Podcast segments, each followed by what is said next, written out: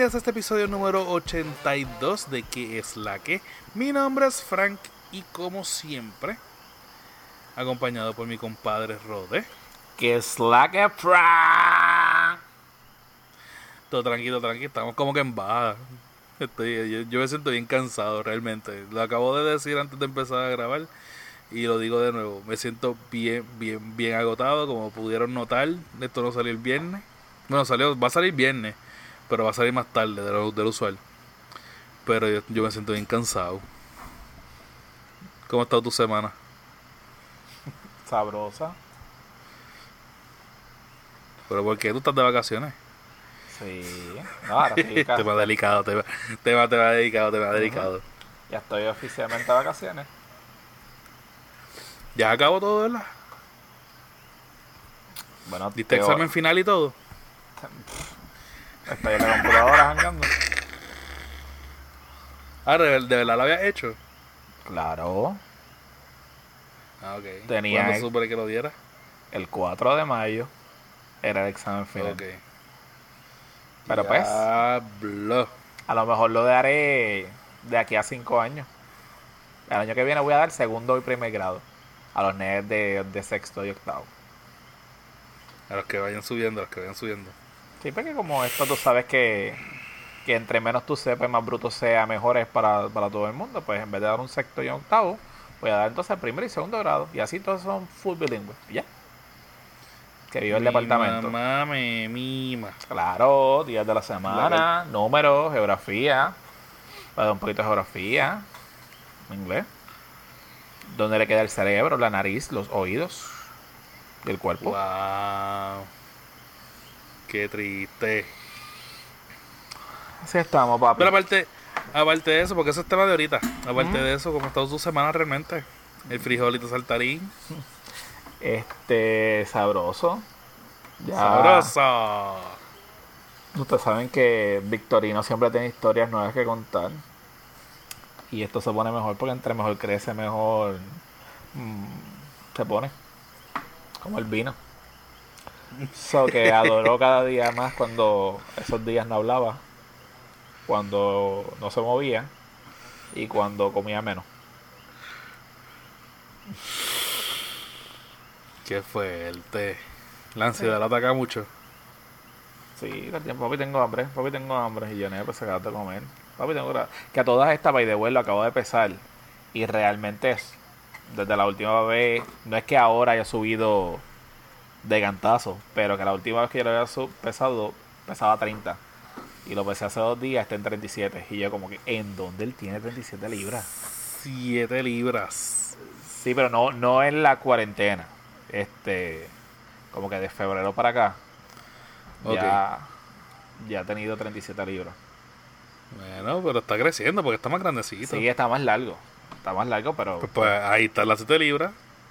Ay, Dios mío, señor. que llegó que lleguen los chavos de, de Trump, que lleguen los chavos de- del retiro, que lleguen los chavos de, de todo. Ya me llegaron los de reintegro. Pero así hemos llegado. Por lo menos.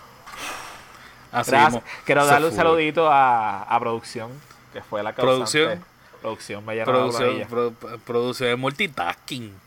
Si ustedes quieren conseguir algún tipo de guiso en contabilidad, llamen a producción y con gusto ella les llena la planilla por un costo o un bajo costo.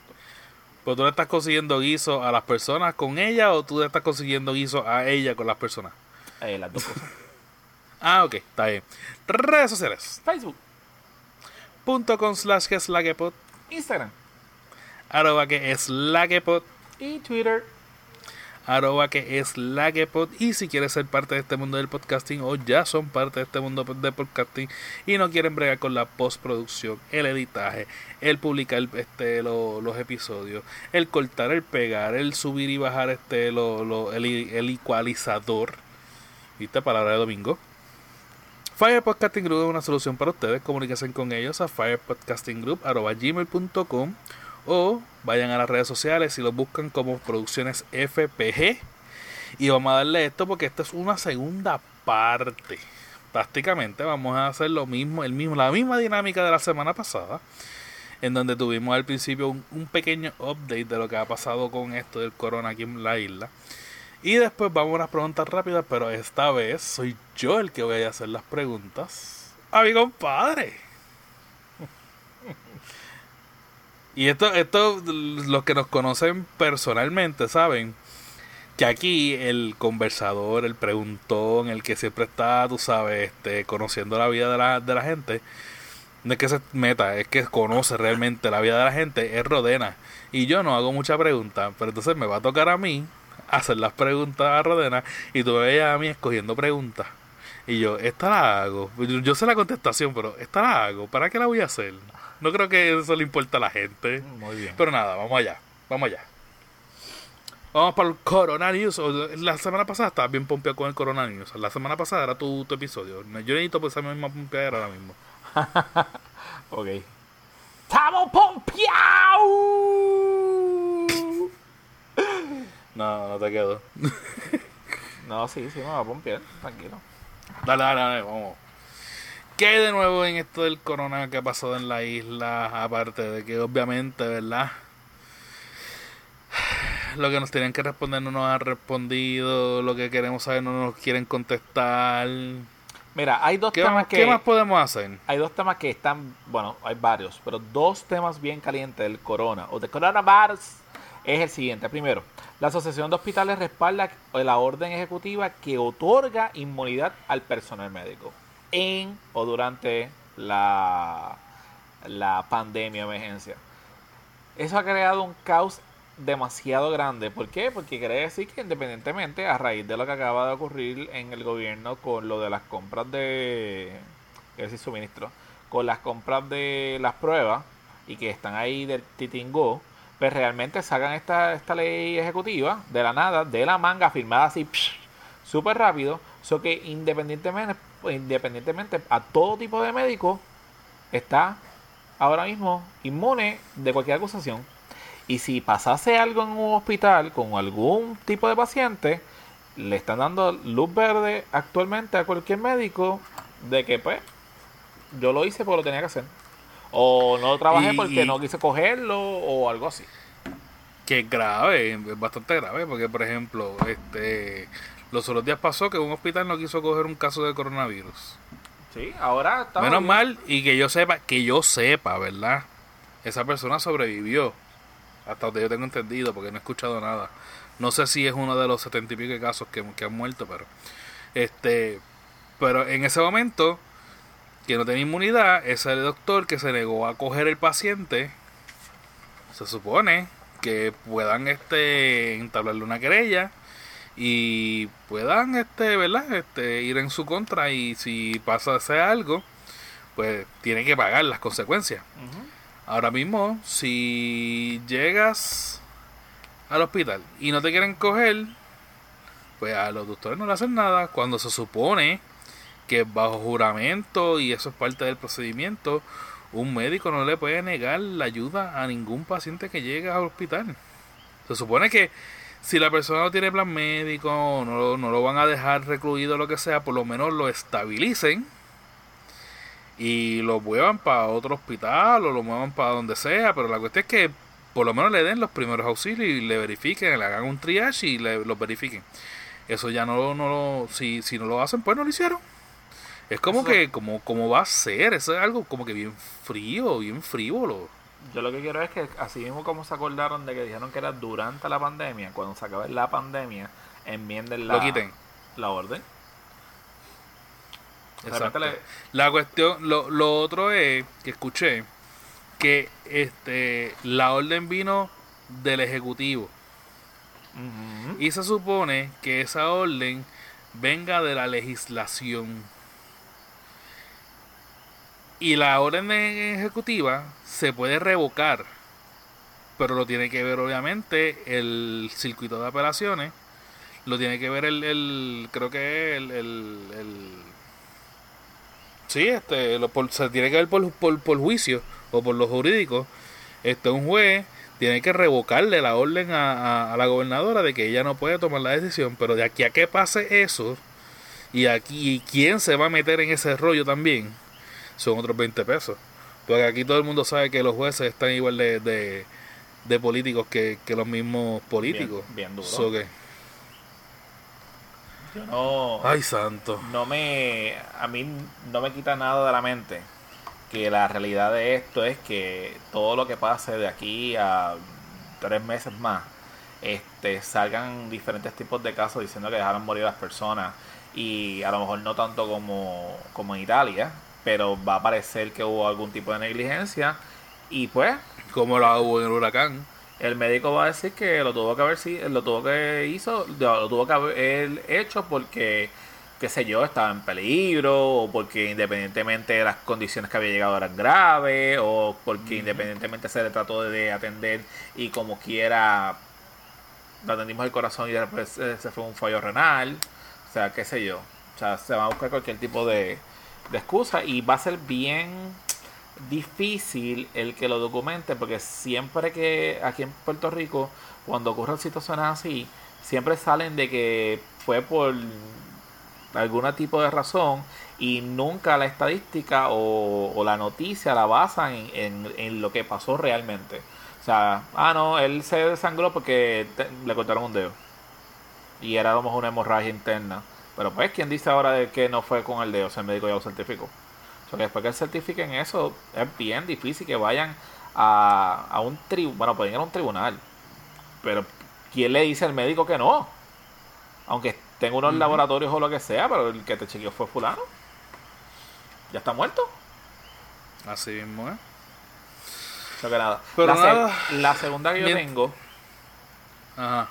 para después dar, darte pie a eso, es que nuestra gobernadora Wanda, Wandita, Wanda, Guanda, aparentemente le están haciendo bastante presión el Task Force económico según ella dice, o sea, según estipuló, este, quién eran los del Task Force. Y este, igual que Trump, ella quiere, este, tiene un plan aparentemente para abrir otra vez los comercios. Se supone que fuera el viernes. No es, no, es no es el Task Force quien le está diciendo. Bueno, ella se reunió con el Task Force económico. No, no, no. ¿Cómo que quién, quién es el Task o, el o en el Task el task Force el Task Force es el, Task Force médico eso no, no no hay un Task Force económico sí pero de allí hay gente de, economistas no porque el Task Force es para lo de la pandemia eso, son los, todos los, eh, eh, profesionales de la salud que, que, reunieron para que la aconsejen a ella sobre este asunto de la pandemia. Eso no tiene que ver nada con la economía. Hay un grupo económico. Pero no es un task force. Eso es lo que te estoy diciendo. Pues está bien. Llámale como le vamos a llamar. Los archienemigos. ese grupo. eh, que son los que dan las recomendaciones a ella sobre la situación económica del país y bla bla bla bla bla bla bla este, o sugerencias. Y pues aparentemente ellos entienden que la economía de Puerto Rico tiene que rodar. Y para la hora que estamos nosotros grabando hoy, viernes, hasta ahora no, no se ha presentado nada, pero sí salió la, la noticia en los periódicos que ella el viernes se iba a eh, anunciar cuál era el plan a seguir en los tipos diferentes tipos de, de comercio. Yo le estaba contando a Frank que para mi sorpresa yo tuve que salir a hacer un par de cosas en la calle, este, buscar unas recetas médicas y comprar unas cosas a mi mamá. Y me sorprendió que lugares como Always estuviese abierto. Y entonces cuando pregunto, me dijeron, sí, lo abrimos el martes.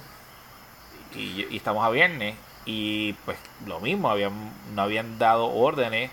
Eh, lugares, qué sé yo, Kmart, Pepe Ganga, están abiertos y están vendiendo todo.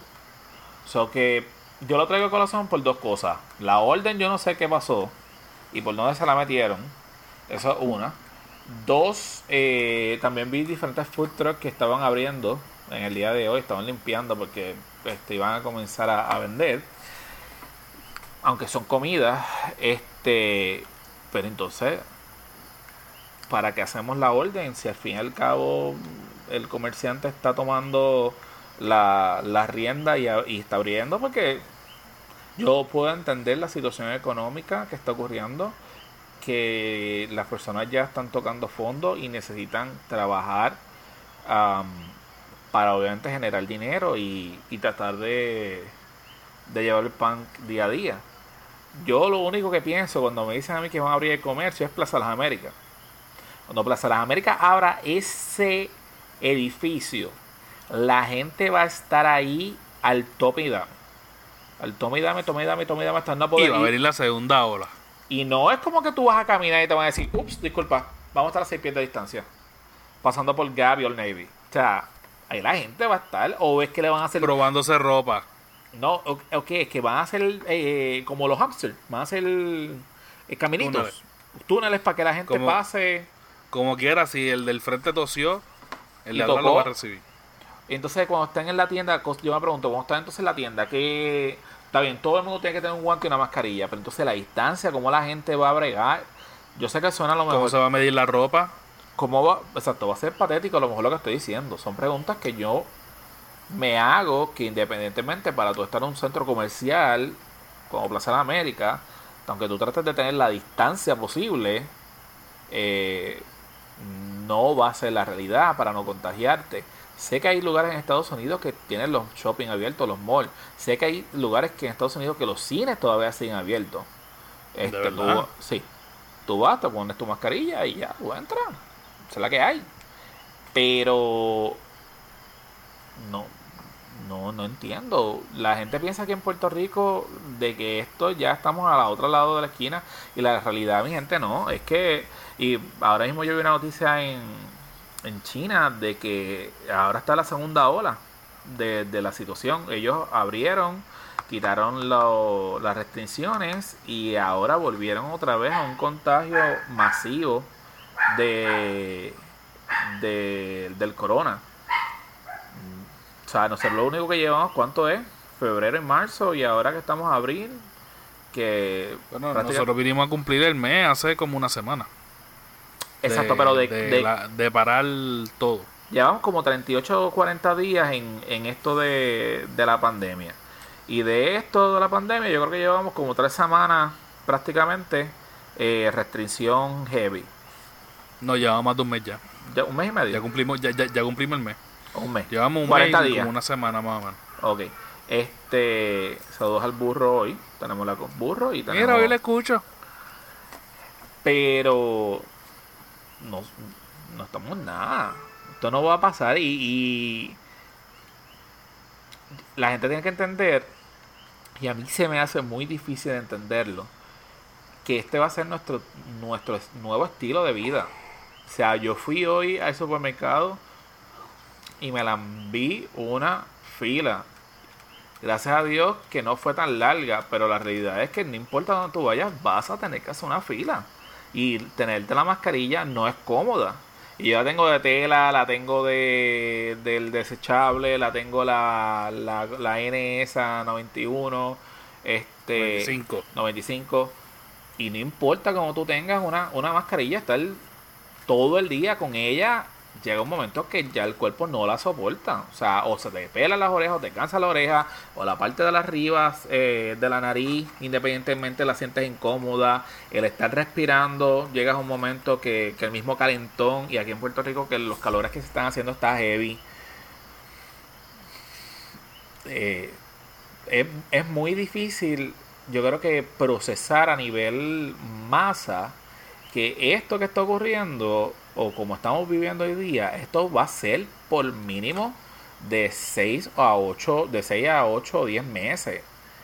Está más claro que, el año se cumpliría en febrero del año que viene y para primavera, entiéndase, abril o mayo estarían sacando la vacuna. Entonces, al sacar la vacuna, experimentamos, o sea, ya cumplimos el año, después estamos por lo menos de 6 a 12 meses probando la vacuna y, y bregando con, con, el, con el virus, que para estabilizarlo no sabemos cuánto va a estar, porque vamos a poner que ahora mismo la curva baje en agosto, en septiembre, pero independientemente que baje, el virus va a seguir estando por ahí.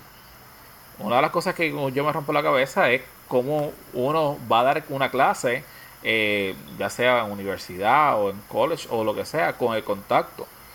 Posiblemente a un adulto se le hace un poco más fácil.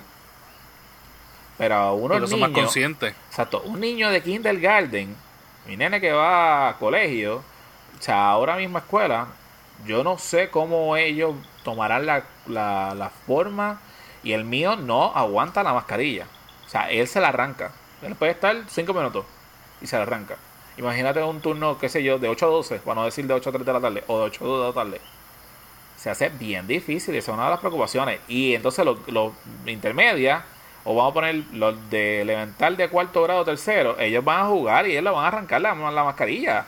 Tú lo dejas a las no 8 de la solo- mañana Y no, y la- solo, y no tan solo que le va a arrancar la mascarilla, sino van a tener contacto físico. A las 8 de la mañana y a las 8 y 10 la mascarilla está rota. Ya se acabó. Corriendo y se acabó. So que. Uno, yo sé que es. Uno, uno quiere ser bastante positivo. Y uno quiere que esto se acabe. Pero. Eh, está un poquito jodón. Pinta fea la cosa. Sí. No, Sí. definitivamente. Definitivamente. Y más si, si, si van a seguir tirando anuncios así como el que tiraron en el vocero, ¿no? Yep. ¿Qué, qué fue lo que tiraron? Oye, a ver, estaba tomando un poquito Ese, de agua. ese, ese es el cue para que tú... Estaba tomando agua Está bien, pero... Nada, dime. en el vocero. En vocero. Sí, la noticia fue del vocero. No tengo. ¿Qué, qué dice el vocero? Que no se va a colgar nadie. Ah, tú estabas hablando de educación. Yo estaba buscando otra Este- cosa. este- que estamos hablando de educación. Ah, de educación. Ah, bueno, sí. ¿Qué tú quieres saber? Tocaste Estamos, la llaga. estamos, tristes. estamos en baja. Estamos en estamos, baja. estamos tristes. Estoy Estamos, este, molesto. Eh, yo, no, yo no tengo altas expectativas de este episodio para nada. Porque estamos en baja total. Estamos en un bajón brutal. Pero nada. Este, sí. eh, el flamante secretario de Educación el dijo a viva voz. Dijo a viva voz. Y dijo. Y lo pusieron en primera plana. Nadie se cuelga este año. Mira, cada vez que yo escucho eso, a mí, a mí me, de verdad me molesta. Yo no estoy, no, no estoy haciendo show. O sea, yo llevo todo el día, y lo voy a decir, encabronado. La palabra es encabronado a la décima potencia. Y nosotros nos enteramos a las 10 y pico de la noche del jueves. Del jueves. Porque se filtró disque el video. O sea que todo el mundo tenía el video y tenía ya. Ah, porque hay video y todo. El video que iban a lanzar. Yo lo que vi fue el titular. No, el video lo iban a lanzar a las 4 de la tarde. Pero el departamento. De hoy. No, del, del, del jueves. Pero el departamento Ah. al fin eh, pusieron el, el puff y así al minuto más, más tarde escribieron puff. eh, se fue fue removido. O sea, no lo van a lo van a trazar en otro momento. Pues nada, y de- salieron, sacó un, un arte diciendo de que lo iban a hacer el viernes a las 10 de la mañana. Y a las 10 y pico de la noche, casi a las 11, como 10 y 50, de repente empezaron a sonar pip, pip, pip, los chats que uno tiene. Y era la agenda, el calendario nuevo y el video que se supone que saliera el viernes. O sea que esto nosotros lo estamos digiriendo desde la noche anterior. Y el creativo secretario de educación, eh, yo sé que no tiene que consultar a nadie. Pero dice en el video que todo tipo de estudiantes de octavo y de cuarto año, dice, estudiantes de octavo y doce, queremos darle la... Que son eh, los que se gradúan. es empezamos que ahí. Se, men- eh, menciona, queremos darle la grata noticia que ningún estudiante de octavo y 12 va a fracasar. Todos van a pasar. Después de esta noticia, quiero que celebren con sus maestros y familiares porque todos van a pasar. Y tú estabas todo. celebrando con tus nenes de octavo. Bueno, realmente mis nenes de octavo, en mi clase, todos iban, o sea, todos pasaban. Pero, aquí es que viene lo peor. Garantizo que todo estudiante del sistema público no va a fracasar. ¿Por qué? Porque no le van a dar F a los maestros. Y todos nos quedan como que, como que no le vamos a dar F a los maestros, a los estudiantes. No, porque todo tipo de F se le va a poner una P. Hoy salió que se le pone PC.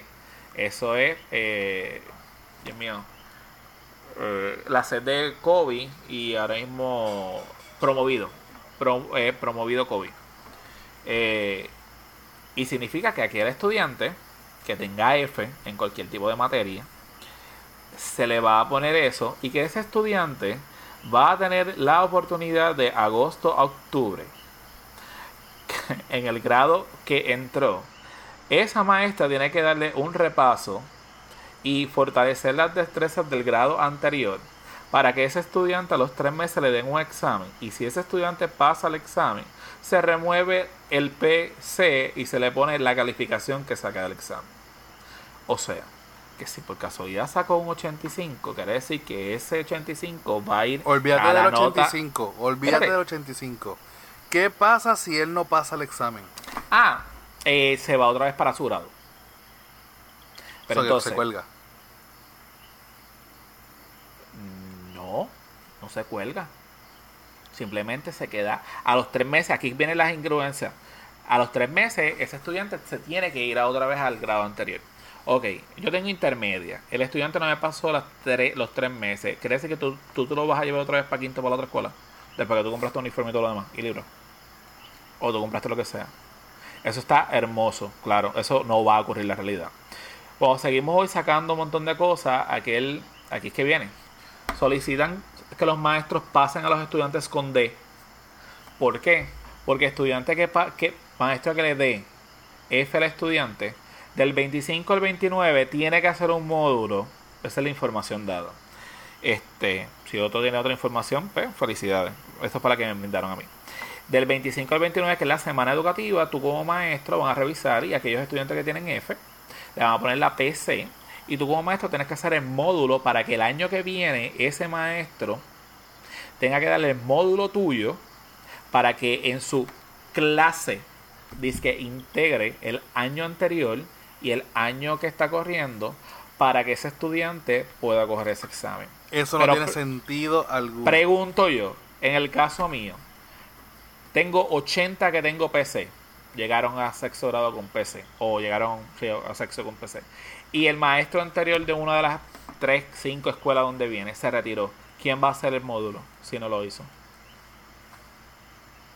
El departamento. Me imagino que irán al protocolo y el departamento dirá, bueno, pues maestro, usted va a tener que hacer el módulo. Porque ese maestro se retiró o se murió o si al fin y al cabo el, modo, el maestro anterior no lo hizo porque pues, pasa así, independientemente se lo vayan a pedir y el, médico, el, el- el educador, bueno, yo no lo tengo y no lo voy a hacer, ¿a quién le va a tocar hacerlo? A este que está aquí. Por tal razón, ¿qué fue la, la técnica que están dando? Todos los estudiantes tienen D. ¿Qué pasa con aquel estudiante que tenga 3 o 5 F? Que señores, como usted lo está escuchando, todo maestro le tiene que poner un 60 al estudiante y sale el estudiante para el próximo grado con todas las destrezas. Pa, pa, pa,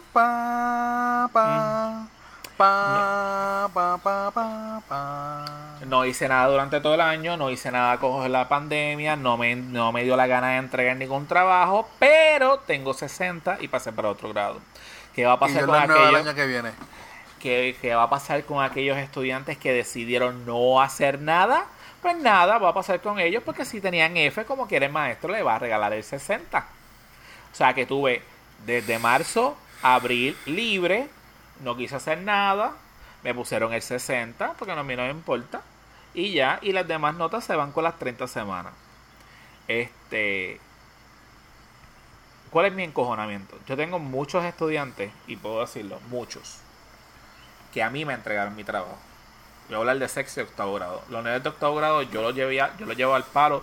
Pues porque independientemente ellos son los que responden, ellos son los que bregan. Y los digo al palo porque los trabajos eran un poco más sencillos, pero ellos, yo les daba coaching. Hicimos videollamada, hicimos tutoría, nos unimos con educación especial, hicimos un calendario para hacer videollamada con todos mis estudiantes desde el primer día se atendieron a papá. Yo recibí emails desde las 6 de la mañana hasta las 11. Y esta última semana yo tengo una mamá que texteaba a la una y media de la mañana. Porque esa era la hora que ella quería enviar correo electrónico a todos los maestros. Eh, se le trabajó 24 horas con el estudiante, se trabajó 35 horas, como yo digo, con el papá, para tratar de explicarle el material que su hijo no entendía, pero ella tampoco no entendía el material. Por tal razón, uno es el inepto, porque si mamá no entiende el material y, el estudiante tampoco, el problema lo tiene el maestro, no lo tienen ellos. Eh, es bien frustrante el hecho de que maestros como yo, yo sé que hubo maestros y tengo demasiados ejemplos antes que me caigan todos los, los chinches del mundo de compañeros que son maestros que tenían otros compañeros de sus hijos que enviaban 4 de 5 eh, tareas diarias de por materia. Yo creo que eso es un abuso eh, demasiado. Y yo no sé cómo esas personas podían corregir 5 materias, digo, 5 trabajos de una clase cuando yo tenía uno y me estaba viendo loco y tengo solamente un hijo. Este. Sé también que hubo maestros irresponsables que enviaban trabajo, no enviaban contestación, no enviaban nota. Yo sé que hay de todo. Pero aquí el mensaje que yo digo que están llevando es que siempre, y yo se lo digo a mis papás y se lo digo a mis estudiantes, y no hay nadie que me quite la idea. Y el que quiera lo invito a un one-to-one para discutir el tema. Aquí siempre se va a premiar al que no hizo nada. Siempre. A ese estudiante que no hizo nada, siempre tiene las oportunidades. Siempre hay que tenerle el like bendito. Hay este, la pena, es que tengo que entender, comprender, analizar su situación. Pero aquel estudiante que fue responsable en todo este tiempo porque su mamá escribió, hizo tarea y todo lo demás, ese estudiante fue el que salió penalizado. El responsable salió. Porque si tú no me hiciste el trabajo, tú tienes un exento, a ti no te cuenta nada, ni te sube ni te baja. Pero sin embargo, el que lo intentó, que valía 50 puntos y me sacó 25, eso fue lo que sacó 25 y su nota posiblemente se ve afectada o, en el peor de los casos, el que me haya entregado dos trabajos más o menos en este tiempo, no le iba a cambiar el 85 o el 86 que tenía. Ese estudiante no, no, no lo hacía mella hacerlo. Pero sin embargo, el que tenía 20 como mis estudiantes o 30, que yo tenía 2 o 3, tienen un 60 gracias al secretario de educación porque a mí no me da la gana de hacer ningún módulo. Hacer más trabajo de lo que yo he hecho. Dar la milla extra. No pienso hacer más nada. Supuestamente se acaban para los estudiantes el 8 de mayo. Nosotros tenemos hasta el 15 para hacerlo. Después de celebramos en tu casa la semana educativa. Que se pueden pasar por donde no me da el sol. Y Después de eso entregamos informes porque el 5 de junio termina el semestre o el año académico para empezar el 3 de agosto. Nos habló de coger verano, entiendo que este año no va a haber verano ni virtual porque todos los estudiantes tienen 60 o más. Y aquel estudiante que saque F no aparece una F porque le va a aparecer su letra de PC. ¿Tenés alguna duda o pregunta sobre el departamento? No, yo creo que está bastante claro. Pero nada, este. ¿Qué te puedo decir? Después de esa descarga, yo creo que lo otro que resta decir es que este Wandita la vieron hablando con una muñeca de trapo. Ah, ¿cómo eso es otra cosa que, ¿verdad? El mismo este David Bernock dijo, esto no, o sea, subió en su en sus redes un, una foto de, de Wanda al lado de la coma y dice, esto no es perdón esto no es broma eh, la gobernadora de Puerto Rico no ha dado una conferencia oficial de prensa en más de una semana, pero hoy está hablando con un moped. Pero ella sabe lo que hace, porque saben que ese moped lo ve casi todo Puerto Rico. Aquí la no está tan popular como antes. Pero sí, obviamente. Pero, estrategia. Eh, será estrategia, pero lo mismo. Bueno, yo sé que tal vez me caerán chinches por lo que voy a decir y en la forma en que lo digo. Pero quien se convence de que ella está haciendo un buen movimiento al dirigirse al pueblo por dirigirse desde el programa de la Comay es un soberano estúpido. Porque esa no es la manera. Punto. Sí, está llegando. Sí, lo está viendo mucha gente Pero, ¿cuándo se van a dar cuenta de que aquí todos los políticos se mueven a los circos? Los políticos que quieren este reelección y todo eso van para pa, pa el, pa el guitarreño. Los políticos que no quieren dar explicaciones y todo eso van para el, guitarreño. Los políticos que, que quieren decir lo que quieren decir y que no le cuestionen, van para la Comay y van para ese tipo de, de, de programas que lo que hacen es que le ceden el espacio sin mucha pregunta y mucho, mucho comentario incómodo para que ellos puedan hacer y deshacer y verse bien. Pero no le dan la oportunidad a personas que le pueden machacar ahí este las verdades y preguntarle por las cosas que realmente hay que cuestionar. Y esas son las cosas que a mí me molestan un montón.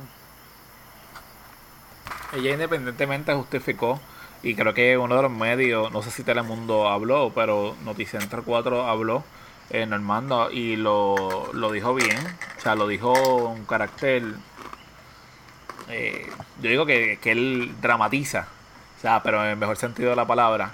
Este, es una falta de respeto que los medios eh, Noticentro, Telemundo y a lo mejor Univisión eh, han tratado de alguna forma u otra contactarla para que conteste las preguntas que obviamente sabemos que no son cómodas para ella.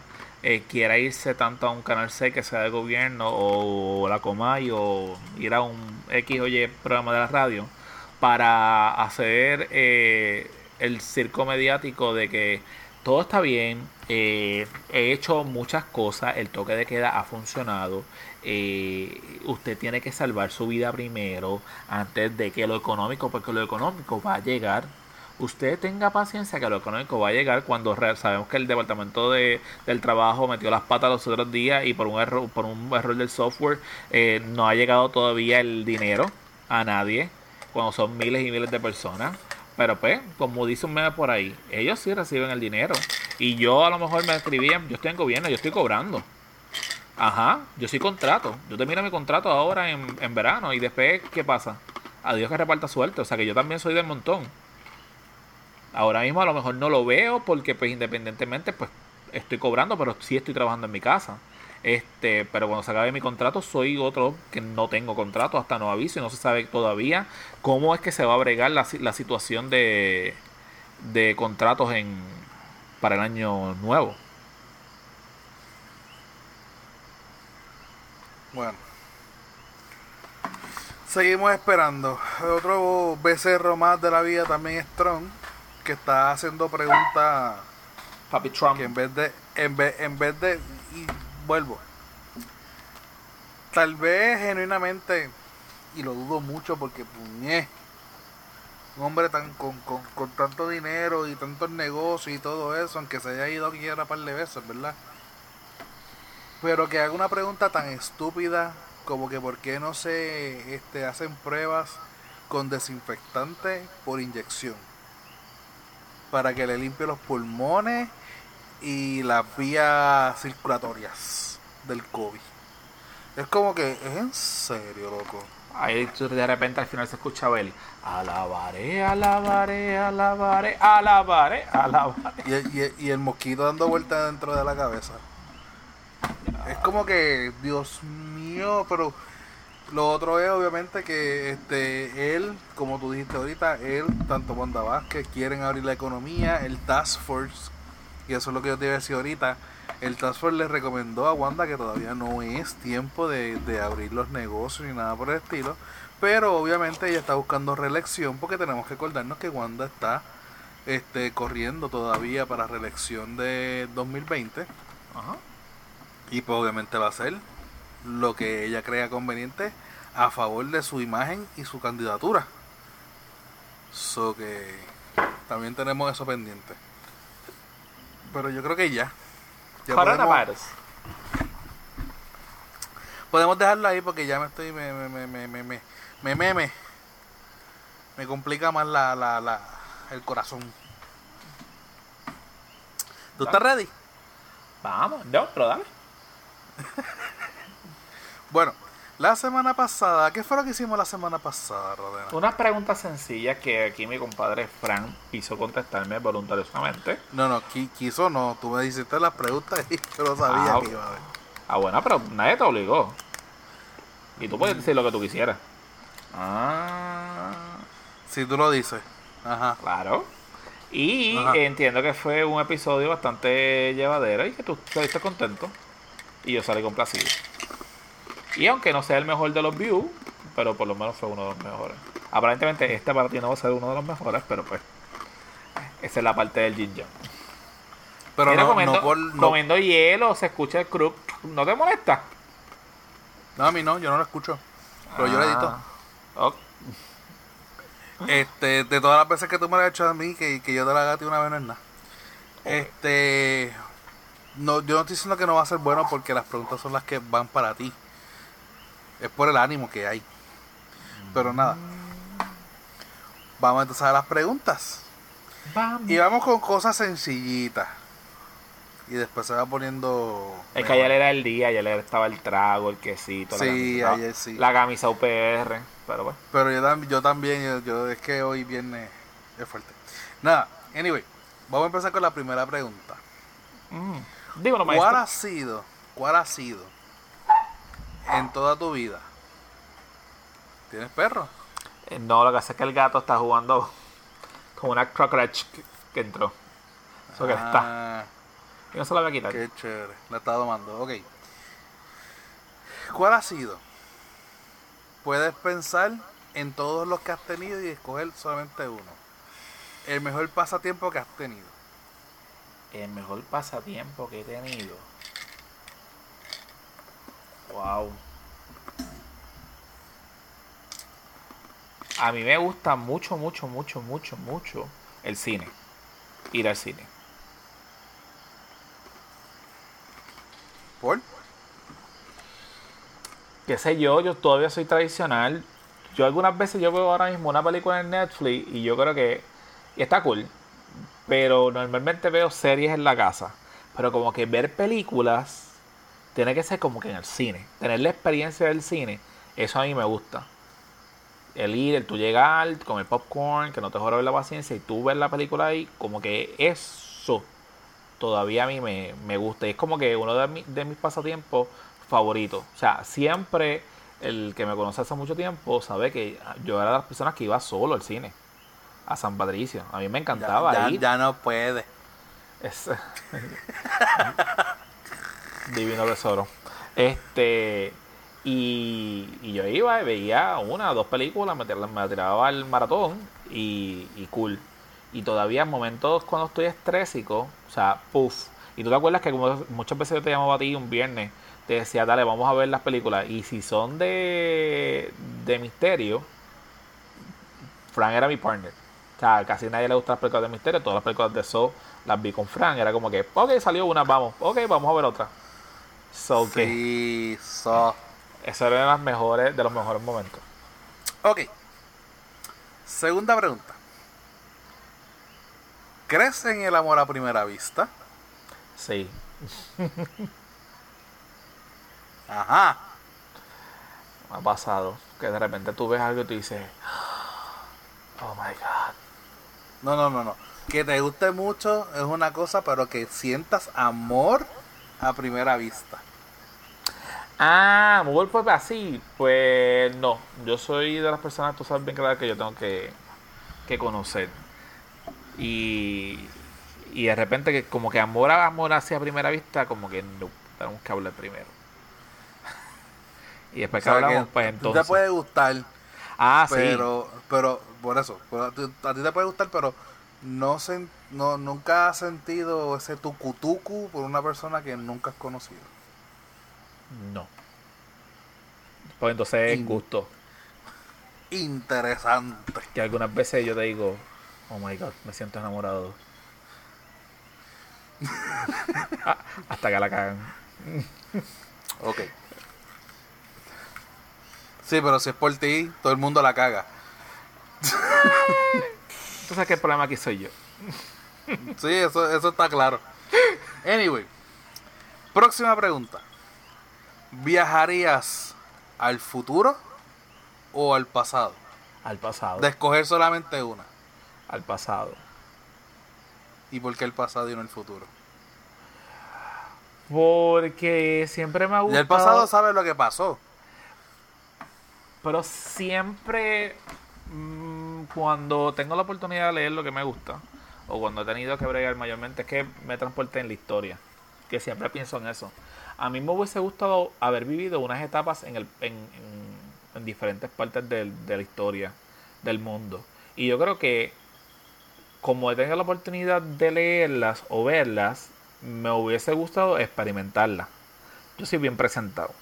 So que entonces, si ya la leí, ya la vi y me gustó, pues entonces me hubiese gustado ¿Quieres confirmarla? O sea, claro, ¿Quieres quiero que, que, la, la- la historia no está escrita de embuste? Una de las cosas que yo sueño por ir alguna vez es al Coliseo Romano. Y aunque me han dicho que lo han restaurado un poco, que al fin y al cabo eso no fueron las, la- la- las vigas originales porque la han hecho con el mismo material, a mí Que me no vale, tiene que ver. Me vale madre. So que yo pienso que si yo hubiese estado en el tiempo de los romanos, yo no hubiese durado ni dos minutos. Ni de los griegos tampoco. Porque a mí rápido me hubiesen ahorcado, me hubiesen metido latigazo o algo así. Ok. Ok. Próxima pregunta. Si tuvieses mucho dinero, ¿lo ahorras o lo gastas? Lo gasto. Por... ¿Por qué lo gasto? Mira, aunque es- bien contradictorio porque pues, Ok. no hay- tú Bob, sabes- Bob, déjame pararte, déjame pararte ahí un momentito. Sí, yo eso di el porqué de todas las contestaciones que yo di. no Ah, espera que te conteste, te pregunté por Ok, qué. Está bien. Pues mira, yo siempre he ahorrado y ahorro. Y siempre he tenido. So que a lo mejor no, lo la primera reacción sería como que ahorrarlo. Pero ¿para qué? Si al final y al cabo voy a morir y si lo ahorro mejoró. So que prefiero mejor gastarlo y descubrir y viajar y probarme todo lo que yo quiera y comerme todo lo que yo quiera y pagarle a quien le dé la gana y que se vaya conmigo hasta el no poder. Y pues yo pagar la universidad de mi hijo y saldar lo que tenga que saldar. Si al fin y al cabo se va a acabar el dinero o me voy a morir primero. Entonces no es como que ese dinero se va a quedar ahí porque ese dinero se va a ir. Alguien lo va, al- alguien lo va a coger, el gobierno Claro. o algo, pero alguien lo Y va para que se lo coma otro me lo como yo. Muy bien, morto bene, morto bene. De, yo conozco la respuesta a esto, pero la voy a cambiar. De poder aprender un instrumento musical, ¿cuál hubiese sido? Ay, yo soy Porque la un- pregunta es cuál instrumento tocas, pero yo sé que tú no tocas. So Yo que- soy un guitarrista frustrado. ok. También cantante, pero instrume- A instrumento. A instrumento ahorita. la guitarra. Siempre hago el cuento. Mi abuelo me regaló, tenía una guitarra y un día yo dije, ay, una guitarra. Y me dijo, ah, pues llévatela para que toque. Y empezó a tocarla, empecé a pelarme los dedos, no cogí nunca una clase profesional. Era una, una compañera amiga de la escuela que estaba en el coro de la iglesia y ella daba clases privadas. Y fui a la casa y me empezó a enseñar en- a tocar. Entonces como que lo más difícil es acostumbrarte a la forma incómoda de tocar la guitarra. Pero siempre yo soñé con ser este chico que escribía poemas, que le cantaba a la mujer, a la muchacha. Ay, y tú sabes, bien romántico. Menos y mal que él no cree en el amor a primera Y vista. cuando estaba despechado, irme ahí a la playa con esa guitarra y empezar a componer. Sí. Pero, Ok. Próxima pregunta. next. Si te dieran a escoger solamente una habilidad de estas dos, ¿cuál escogerías? ¿Bailar o cantar? Yo, pues claro, cantar, porque bailar ya, ya yo sé. Por eso, pero si, si escoges cantar no sabes bailar, no puedes bailar. Yo entiendo que cogería cantar como quiera. Cogeré cantar por la sencilla razón que me gusta hablar y expresarme.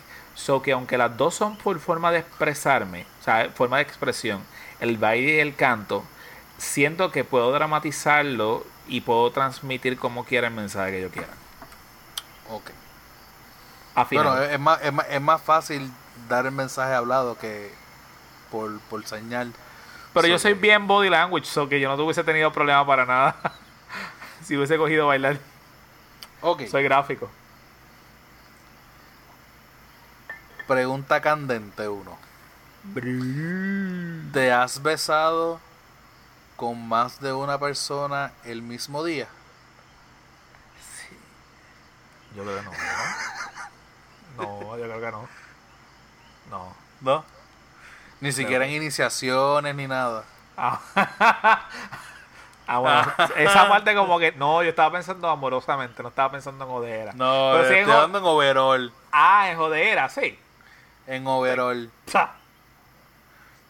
Ok. ¿Te acuerdas el, el, el papelito? La, la carta que tú la ponías en, el- en la boca y empezaba. Pero eso es un piquito, eso no, No. cuenta.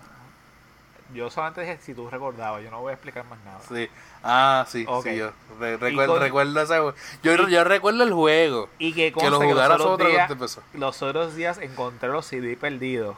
Y cuando yo empecé a ver esos CD, yo dije, anda pa'l carajo. Lo que yo acabo de encontrar aquí. que había todo, todo documentado y yo, ya, María. Sí, no, yo vi que empezaste a subir un montón de fotos en, en Sí, tu- yo en subí lo que, me, lo que solamente pude. lo que- no pude, lo que, Sí, sí. lo que me dio la gana. Lo, lo autocurable. Sí. Ok.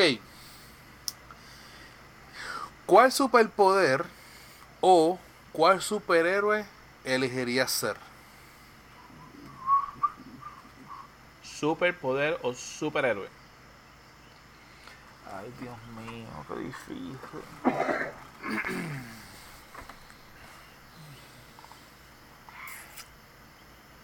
Superpoder o super.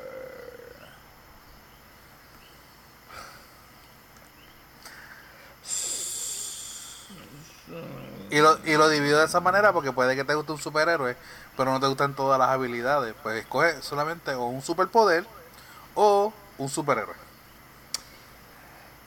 Mira, es la primera vez y como que me vino a la mente de él y lo voy a utilizar. Pero es que tiene la combinación. eh, Yo hubiese cogido Thor. ¿Y por qué cojo Thor? Por la sencilla razón que es un semidios, qué sé yo. Y puedes volar, aunque sea con el martillo. Tienes la fuerza. Y no cojo Flash porque obviamente él puede... no puedes volar, puedes estar en la tierra y si al fin y al cabo te jorobas un, un tobillo, pues te jorobaste. Ya, para que caramba tú quieres el superpoder si al fin y al cabo estás fastidiado. Este, y como que si pasas algo en la tierra, pues no puedes hacer más nada, porque lo único que tú haces es correr, no, no hay más nada. Pero Thor, por lo menos, si no, si no perdiste el martillo, pues por lo menos puedes volar y puedes caminar o puedes utilizar el transporte. Si lo perdiste, pues eres un inútil. ¿Qué es lo más que te gusta de una persona? La sinceridad. Siento que. Ah, estaba estaba viendo un video mira para decir tema estaba viendo ayer un video de Luis Raúl la entrevista del lente público con Gisette Cifredo y fue porque me salió random en YouTube y él dice y estaba hablando de eso de cuando uno ya entra mayor y uno está más viejo whatever y, uno busca prioridades yo siempre he dicho que para mí es muy importante que la persona sea una persona sincera que que sea una persona desde el primer día digo que, que transparente. Y cuando digo transparente no es que me, me cuentes vida, pasión y muerte de Jesucristo, pero que sea genuina. O sea, si yo te conozco así, no me venga a cambiar los muñequitos. Igualmente yo, porque la persona que me conoce a mí sabe que desde el día uno yo soy así. Soy explosivo, tengo una lengua larga, no soy muy llevadero, mm, tengo un genio que no es muy, muy, muy que digamos. Este. Y la persona que me conoce hace 15 como tú, 20 años atrás, Julián, Es un masoquista. aparte de masoquista, saben que yo soy así, pero soy sincero cuando le, cuando quiero una persona, cuando admiro una persona y cuando esa persona significa mucho para mí, perdón, se lo dejo saber desde el primer día. Y si esa persona ha marcado mi vida, de alguna forma u otra, yo te voy a dejar saber. Antes, cuando yo era más chamaquito, no decía los sentimientos. Es otra historia. Pero ya después de cuando entré a la universidad, me percaté y me pude abrir en ese sentido de que si yo te tengo que decir que te quiero, porque de verdad te quiero, gracias por haberme ayudado, qué sé yo, a pegar un papel, gracias. Y yo entiendo que es muy importante que la gente lo sepa, porque como dicen, yo no sé si mañana abro los ojos. So que para mí es muy importante que antes de yo irme, que dejarte saber a ti, sinceramente, que fuiste importante o que aportaste para mí. Ok. ¿Sí o no? ¿Te casarías? ¿Sí o no? No. Aquí no hay explicación. No. No. Ok. Pregunta candente número 2. Posición sexual favorita.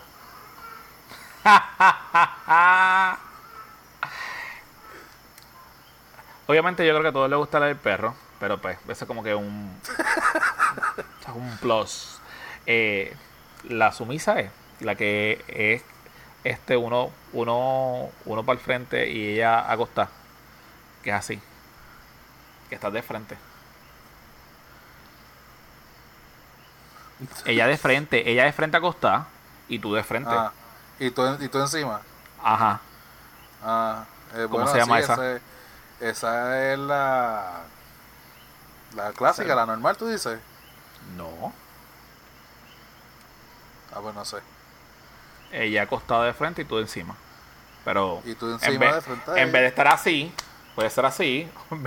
Yo ahí con el ruido. O ella Sí, no, ahí, esto está interesante, ajá. y tú te arrodillas y tú estás ahí. Ah, pues no sé cómo se llama esa, pero ok. Pues, Ya sé cuál no es. sé. Yo creo que empieza con ese. Imagínense en la, imagínense la sumisa, ok. eh, descríbete en una palabra, Apasionado. definitivamente. Pregunta candente número 3. Adiós, ¿dónde está? Ah, ¿a qué edad perdiste tu virginidad? ¿A cuándo fue? Yo la perdí tarde. Yo a los 18, primer año de universidad. Me acuerdo, esa es la historia clásica y es una clásica que obviamente no vamos a contar, pero eh, sí. Mira, yo era un nene feo. ¿En la, antes- universidad? eh, no fue la universidad. Tú sabes bien claramente. Anyway, yo era un nene feo, para que ustedes sepan, yo, gracias Pero no a Dios. hablando conmigo. Espérate, no, pero esto va para un podcast. No, esto es para el resto de la vida. Ya esto está en Eh, el podcast. Ah, Sí.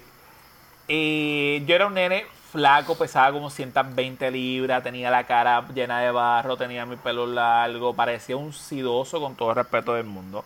Todos has visto esa foto. Eh, yo era de los de todos los nenes, yo era el último que escogían en todo. Eh, yo no era buen deportista, yo independientemente mi inteligencia no era tampoco la, la más más. Eh, so que nunca fui del grupo de los good looking, tampoco fui de los, de los nerds, tampoco fui de los feocios que nadie quería, so que era ah, ahí. El nene es buena gente y hace tú favores. de la masa. Exacto, era como que no importa que no fumaba pasto, eh, no me matía con nadie. Era un nene bobolón, tranquilito, de su casa. Más nada, no podíamos hacer más nada.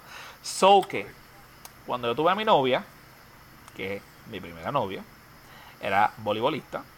Y esa tenía, siempre me han gustado las que tengan nalga. Y una de las cosas que siempre, y siempre me gustan menos. Pero esa no fue la primera novia.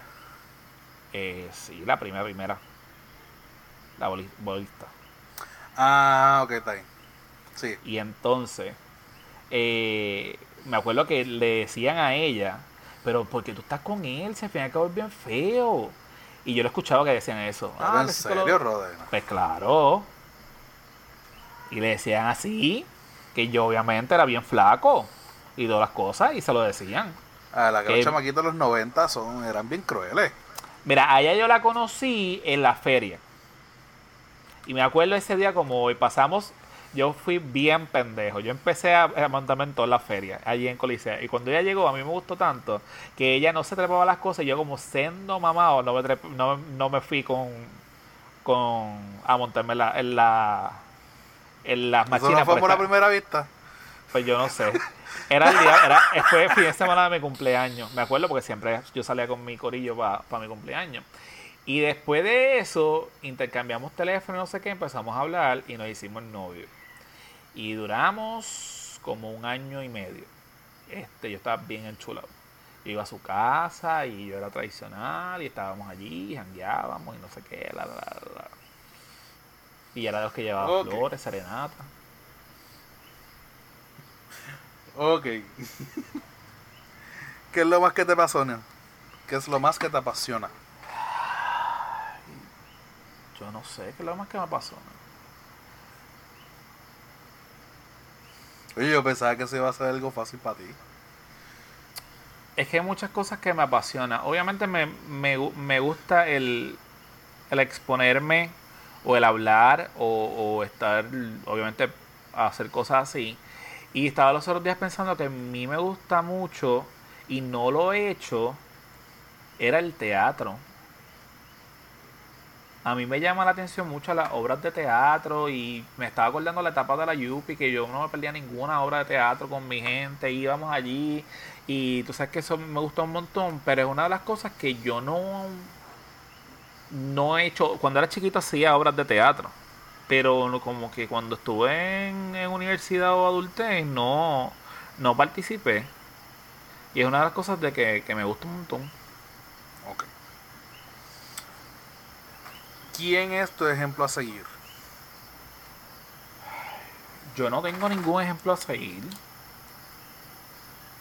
Yo no te digo, yo quiero ser, como sea grande, como Brad Pitt, por decirte no Tanto, Bueno, no tanto, no tanto que quieras ser como esa persona, pero alguien que quien tú consideres que, que tú hayas fijado la mirada a un punto dado y hayas dicho, este es el camino.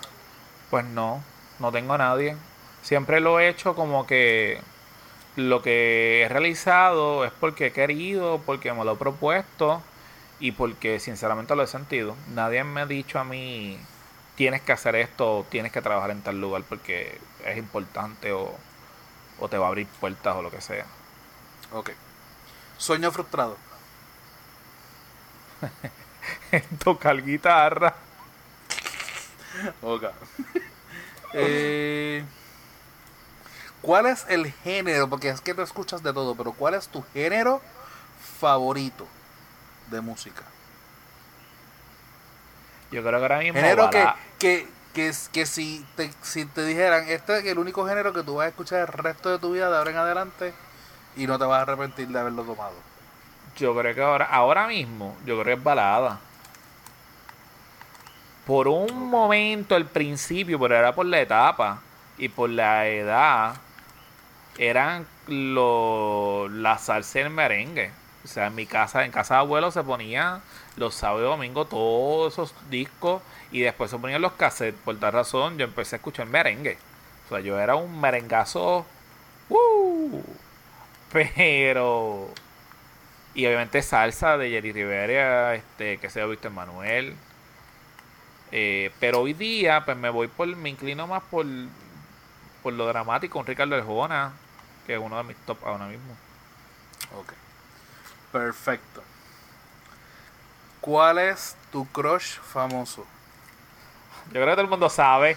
Yo, yo lo sé, pero lo voy a, lo, lo, voy a poner, te la puse ahí facilita, dale. Una, una la conocí y la otra no. Mi, uno, mi crush al principio era Olga. Conocer a Olga. Mi papá veía a Olga, mi papá veía a Yolandita. Veía a Nita Nazario. O sea, eso era el Canal 4. Y Olga pues tuve obviamente la oportunidad de, conocerla, de trabajar con ella y, participar en su show. Y mi tío jugaba, a la misma vez jugaba en la misma liga de ella, eso yo nunca te lo había contado, en Levitown. Y él, él la conocía de ahí. Y él le siempre decía, mira, ¿sabes qué? Mi sobrino, bla, bla, bla. Y mucho tiempo más tarde, obviamente, la historia ya usted la conocen, tuvo la oportunidad. Y, y es verdad lo que, lo que ella dice. Este, ella es muy estricta, ella es muy en sus cosas, es excelente persona, pero ella si te tiene que decir algo, entiéndase bailarín, músico, extra, ella te lo dice. Pero mi amado crush de toda la vida es Linda Carter. Muchos Que obviamente, que los, los- obviamente los muchachos de Enterate me la, me la montan a cada rato porque ellos dicen que es una mujer de pellejo, pero esa mujer de pellejo es hermosa y los otros días salió ahora con, con un cuadro de la Mujer Maravilla y ella para mí es una de las mujeres más hermosas de este planeta Tierra. Que lo es, que lo es. O sea, que lo es. Pero Rod está de geriatría. Anyway, este. Así me quieres. Gusto culposo. Un guilty pleasure. Algo que tú dices que te gusta, pero como que te da bochornito decirlo.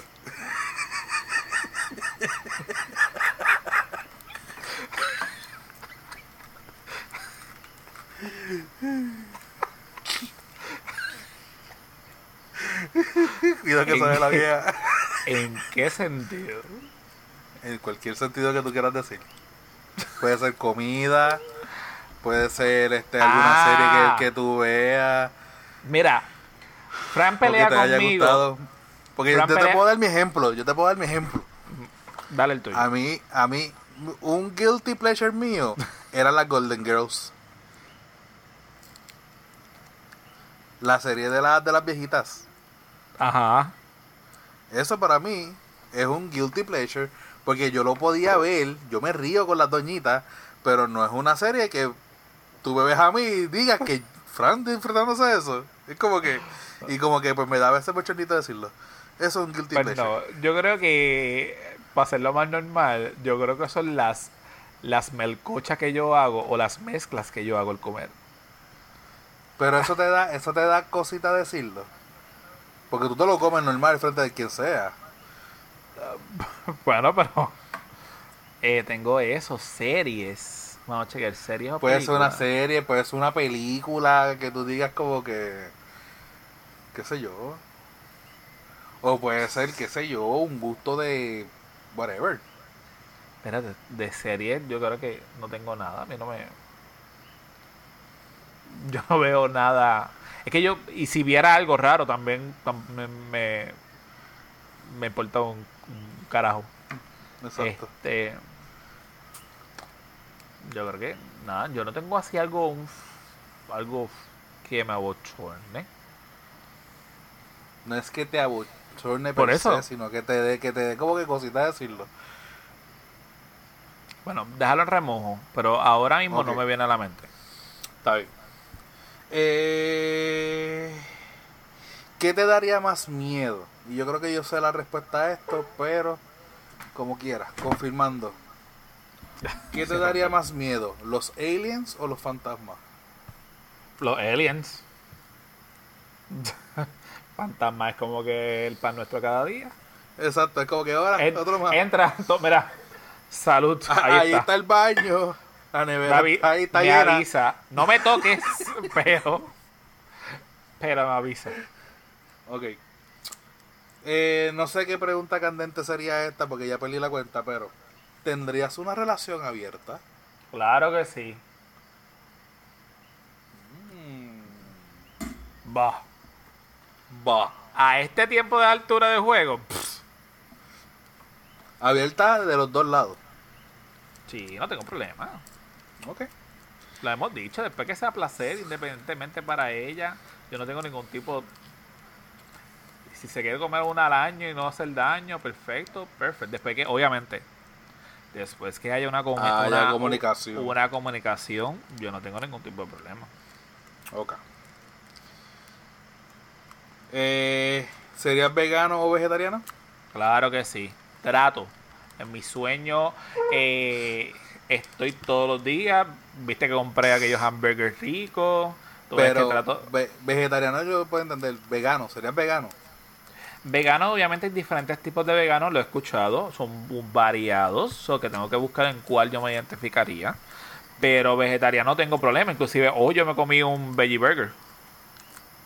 Sí, pero... Me cae mucho carne. mejor. No dejas no dejas de comer carne.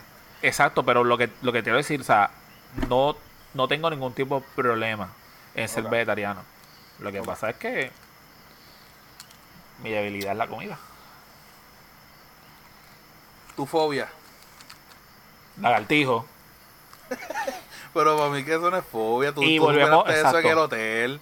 Y entiendo que. Y los malditos lagartijos. Ves, tengo la historia. Ayer jueves. Este.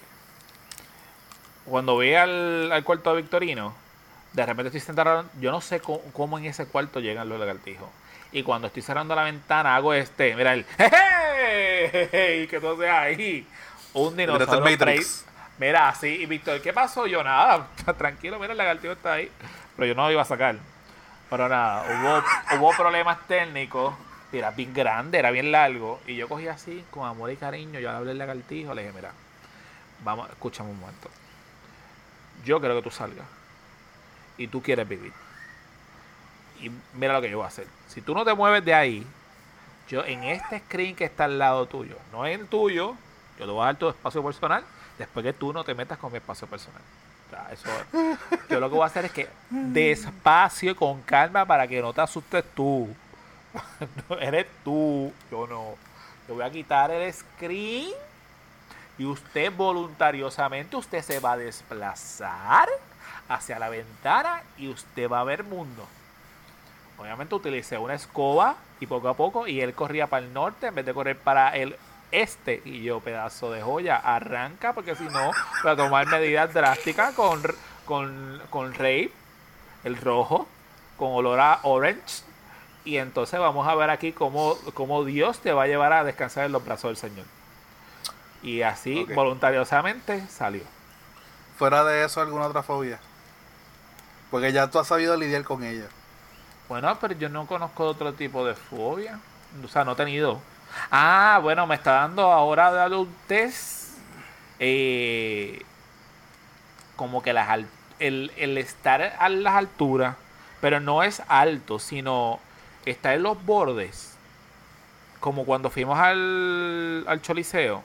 Que querían tirar una foto así de espalda allí en la baranda. Es como que no. Y es como que me da el frío olímpico. Pienso que me voy a caer. Pero eso no me había pasado. Y yo me monto en todas las bachinas. O sea que no. sí, pero no mencionaba una cosa diferente porque tú estás, tú estás amarrado. Y cuando me pasó lo de, la, lo de la cita del médico de la oficina, que de repente me estaban tomando la presión del cardiólogo y miré por la ventana y era como un octavo piso. Y de repente lo que yo vi fue un barranco y la presión me subió así a 170. Ok. Eh,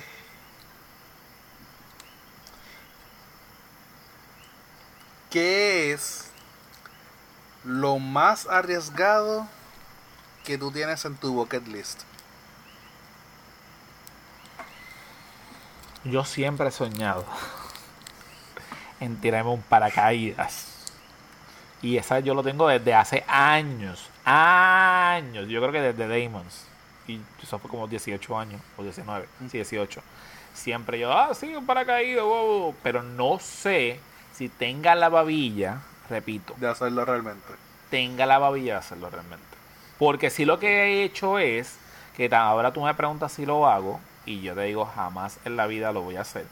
Y fue cuando fui a las cuevas de Agua Buena, que yo fui con la amiga de nosotros y su hijo, y tuve que bajar como Tarzán entre peñones y cosas que tú veías el barranco en la parte de atrás feliz, la cascada gigantesca y era bien alta y yo tengo fotos y videos y ahora yo me yo lo veo y yo digo qué loco yo fui como yo bajé eso yo no me resbalé porque yo no sé cuántos pies de altura hay de las cascadas de, de agua buena y los que han ido que se- obviamente eh, de la comunidad tú entras tú tienes que bajar unas aldas gigantescas escrambeando.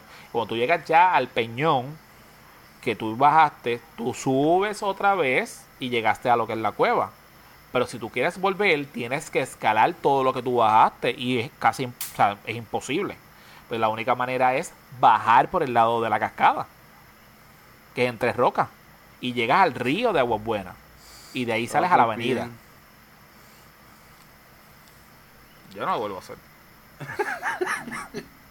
Ok. En breves palabras, Estás jodido. ¿cuál es, cuál es lo que tú consideras que es una lección de vida ahora mismo en tu vida? Ay, mi hijo. La paciencia que yo no tengo. es la lección de la vida. Yo, yo siempre he dicho que Dios no me dio a mí paciencia. No me la dio y tú lo sabes. No hay forma que yo tenga paciencia. Uno de los detonantes y peleas que tú y yo hemos tenido es por la paciencia. Y cada vez me meto cada más, más en el hoyo, más en el hoyo de lugares y trabajos que hay que tener paciencia. A mí nadie me mandó a ser maestro. ¿Dónde está la paciencia? Nadie me mandó a tener hijos, tampoco tienen paciencia. Y es como que es ahí que yo digo, Dios mío, Señor, porque tú no me la diste. Y él coge ahí, pues toma, ahí tiene. Tienes libras de paciencia. Que yo que espero que antes que yo muera de aquí, yo no sé cuándo, que por lo menos digas, ay Dios mío, la paciencia. Wow. Aquí ya yace el hombre más paciente del mundo. Ok. ¿Qué te hace llorar? Yo sé que muchas cosas, pero algo que realmente te hace llorar. Esta semana demasiadas cosas me hicieron llorar. Me hizo llorar tu hija. Sé. Yo lo sé. Hoy me hicieron llorar mis estudiantes. Solamente de pensarlo ya tengo los ojos aguados. ah, ok, el, top 5. El top 5 de las 5 cosas que más te hacen llorar. Ay Dios, que me hace llorar.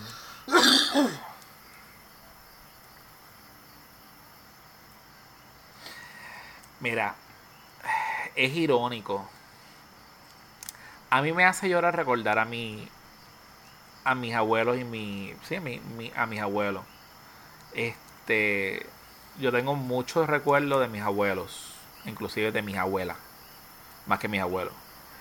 Y mi niñez fue tan bonita y tan linda hasta que yo me las disfruté a sus 82 años, que estaban duras las dos y, para mí es muy emotivo y muy orgulloso de decir que yo tuve unas abuelas que fueron muy cariñosas, eh, me mimaron, me consolaron.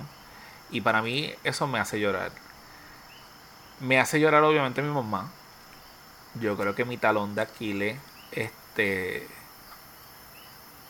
es mi mamá. Es una de las cosas que yo adoro. Y yo creo que si no te lo contesté ahorita, un ejemplo a seguir, yo creo que siempre ha sido mi madre, más que mi papá. Mi mamá siempre ha estado presente en todas las etapas de, nosotros tres como hijos, para bien o para mal. Este. Y el saber que ella le pasa algo, o sea, no tiene que ser físicamente, le pasa algo, eh, a mí me, me toca y entonces yo hago el papel de ella. Aquí no ha pasado nada. Todo tranquilo, todo emocional. Y otra de las cosas que me hace llorar son mis amistades. O sea, el yo saber que mis amigos estén mal, eh, eso a mí me, me, pone mal. Me pone, me pone triste, me, me desmorona. Antes permitía mucho más que me desmoronara. Hoy entiendo que ese es tu problema, no es el mío. Hoy yo tengo los míos pero una pérdida, una, un hasta luego. Eh, y obviamente lo pongo como último, pero no es el último. Entiendo que, que mi hijo me ha hecho llorar bastante. Este y estos días pues tu, pues tu hija me hizo llorar mucho. Que le hizo un video. linda. Pero ese video hasta a mí me sacó las lágrimas. Anyway.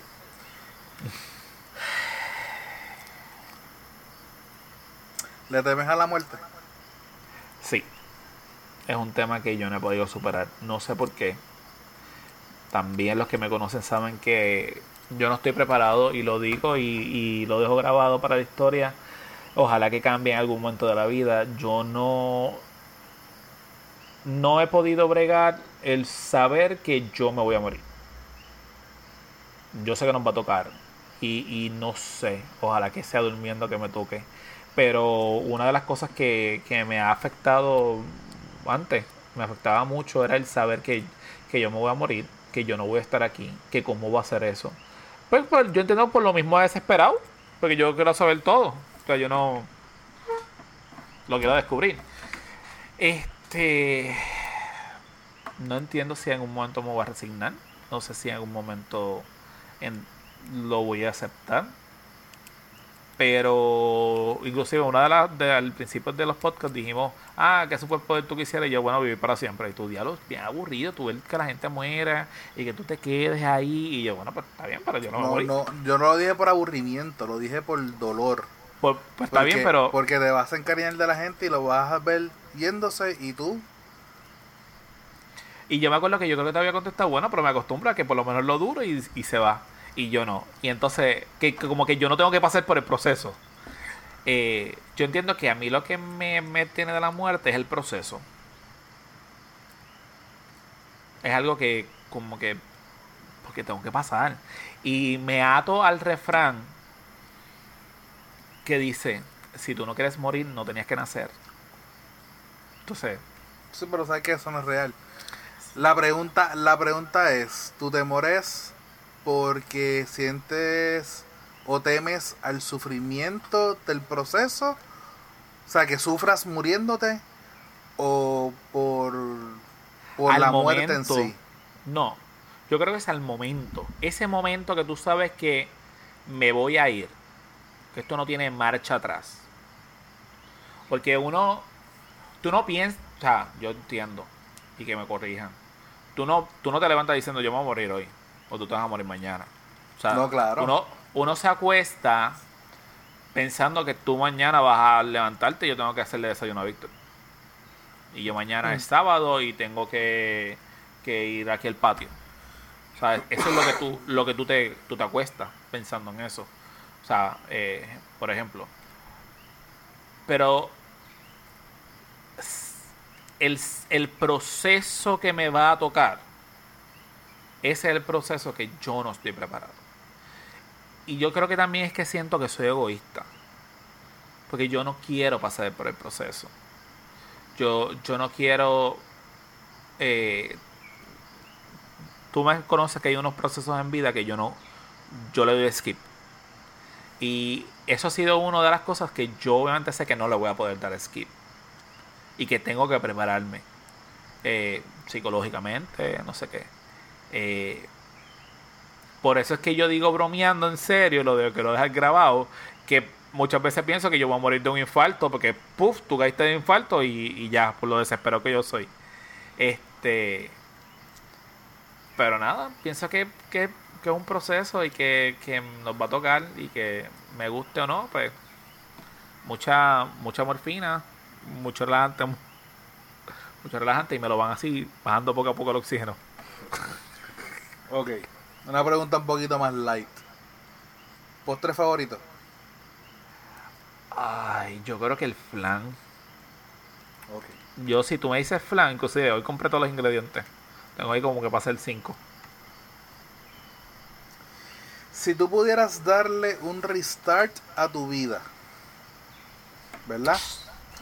Y te dieran, a es- escucha, y te dieran a escoger vivir la misma vida que has vivido hasta ahora o cambiarla por otra en donde no vas a tener, no vas a pasar necesidades, pero no vas a, a conocer a nadie de esta vida. ¿Cuál escogerías? Ob- obligado, me quedo con la misma. Yo no tengo ningún tipo de problema. Primero, yo no sé qué, qué vida me van a dar. Sea, Una no sin way. necesidades. Es- Eso que básicamente va a vivir cómodo, pero la sin realidad es que la realidad es que yo no he tenido necesidades. Bueno, las hemos pasado. Pero hay gente peor. O sea, a mí nunca me ha faltado un plato de comida. O sea, posiblemente yo no tendré chavo para salir y janguear. Pero un plato de comida en mi casa, ni en la tuya, nunca ha faltado. Y hay que darle... o sea, yo soy muy agrade- hay que darle gracias a Dios. Eso. Sí, yo, yo soy muy agradecido. Y, y en los peores momentos que yo he estado, siempre que han llegado con una bolsa de algo o me han dicho, toma, que ha sido mínimo, porque la realidad es que es mínimo. Porque siempre he honrado. Pero yo creo que es lo mismo, la gente agradecida, o cómo se llama esto, este, iba a decir gratuita, pero no es gratuita, este, sí, ag- agradecida. Ya a estas alturas del juego de nuestra edad, nosotros sabemos con quién uno cuenta y con quién no. Ok. Ya estamos terminando.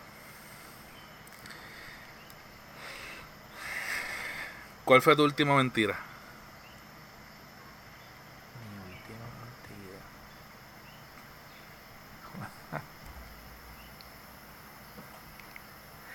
Y decirte, bueno,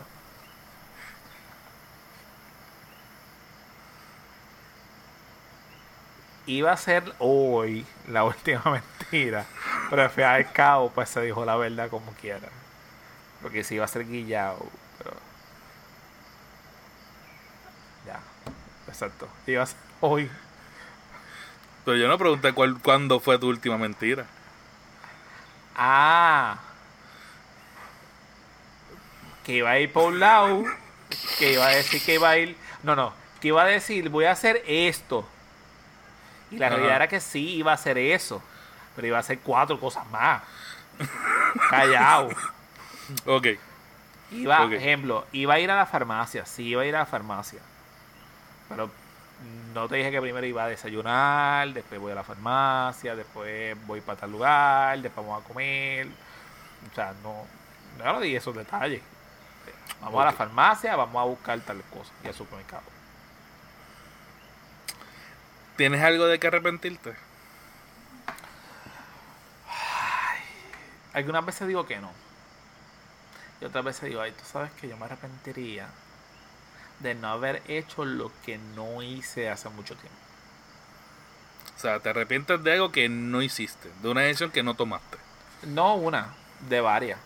Ok. Yo entiendo, yo siempre he dicho que si yo hubiese utilizado la malicia y lo espontáneo que yo soy hoy día para cuando yo estaba en la escuela superior, yo hubiese sido otro niño totalmente, totalmente.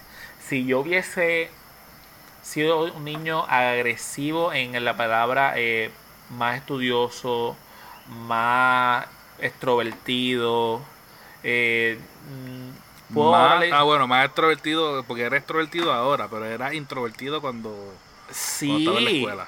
Tú sabes que una de las cosas, y los que me conocen de escuela, que son muy pocos, me dicen, tú no eres una cuarta por todo lo que yo era escuela, yo era un nene, bobolón de la escuela. O sea, yo no me motivé con nadie y nadie se metía conmigo. Pero, y, y participaba, o sea, yo participaba en cuanto revolú ahí, mi gente. Mi mamá estaba todo el tiempo en una práctica, en una cosa, o sea, yo sí estaba en todo, la, todo como el, el ar- el arroz blanco. Pero no sé, yo entiendo que pasé muchos momentos buenos en mi escuela, pero yo entiendo que, que hubiese sido un poquito más. Ok. ¿Qué le dirías a tu yo de hace 10 años? Ya lo que, bien te ve. Eh, no, que yo le hubiese dicho, que yo le diría a mi yo de hace 10 años que se preparara para lo que le va a tocar. No le diría cuál sería su futuro per se, pero 10 años atrás serían 27 y los 27 yo estaba en Disney. 27, 28 años. Y yo creo Tú que no estabas en Disney. Porque Caminando tiene 10 años.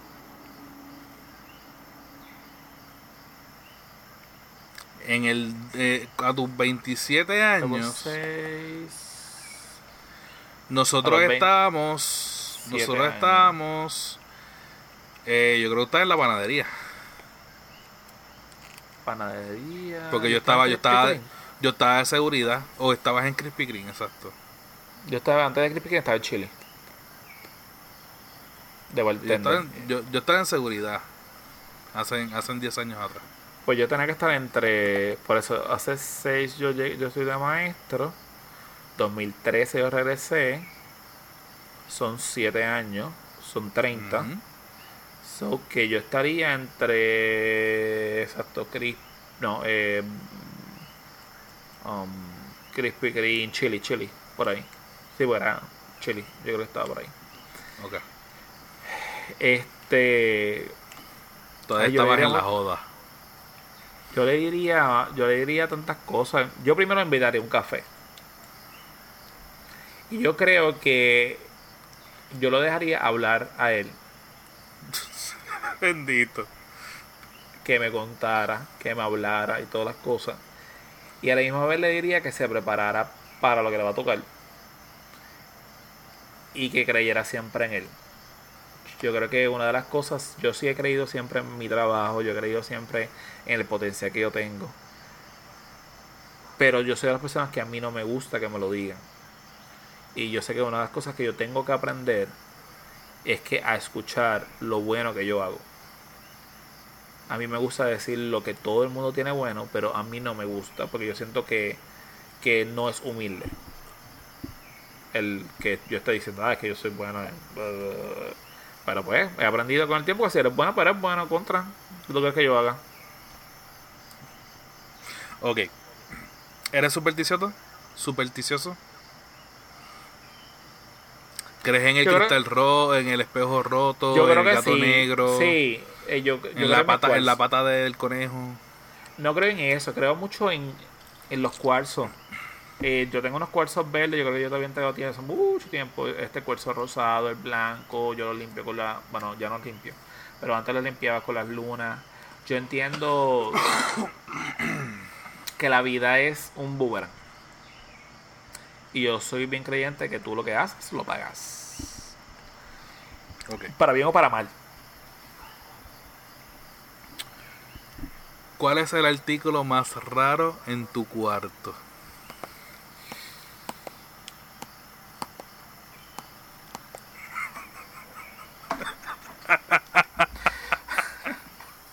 La dejé con todo propósito. Ajá. Esa es la última. ¿Ah? No, esa, no es la última. No, esa no es la última. Vamos a terminar con una nota un poquito más positiva.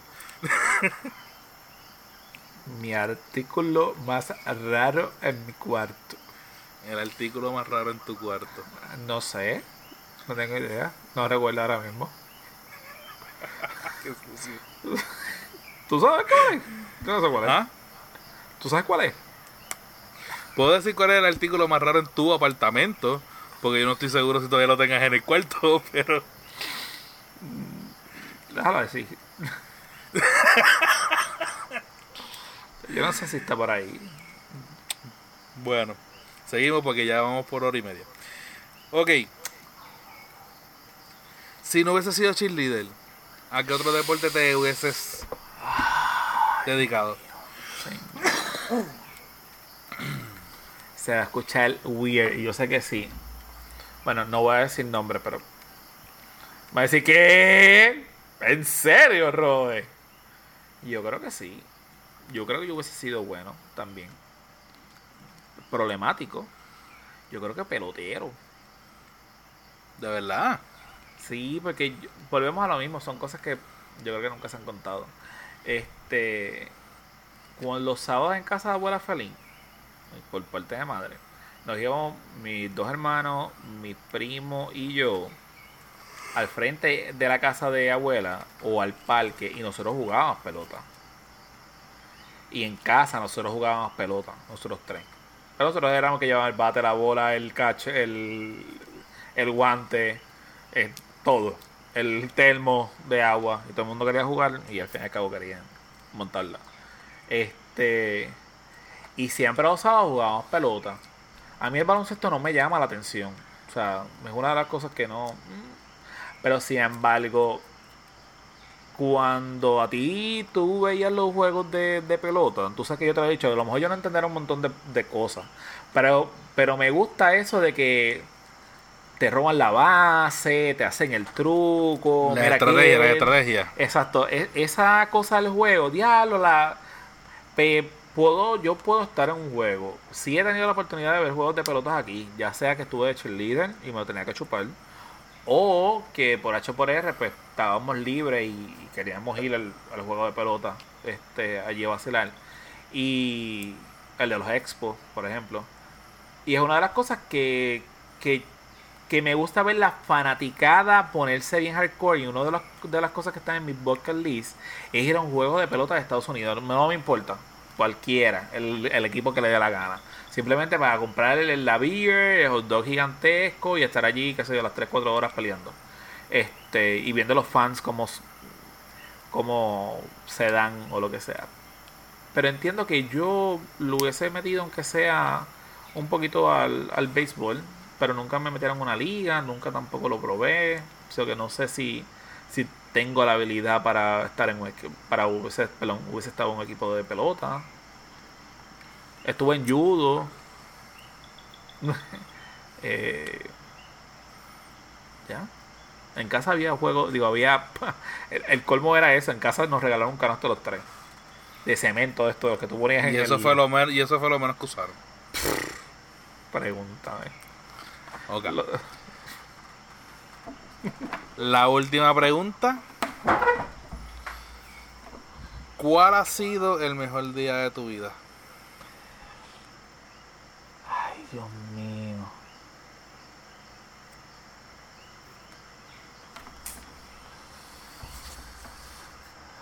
Si lo haces obviamente familiar, puedo coger uno y uno. Porque el mejor, mejor, mejor obviamente es cuando tuve a mi hijo en mis brazos. Yo creo que eso... Y me fui bien clichoso. Yo creo que ese día... Pero eso es lo importante para ti, eso no importa más nadie.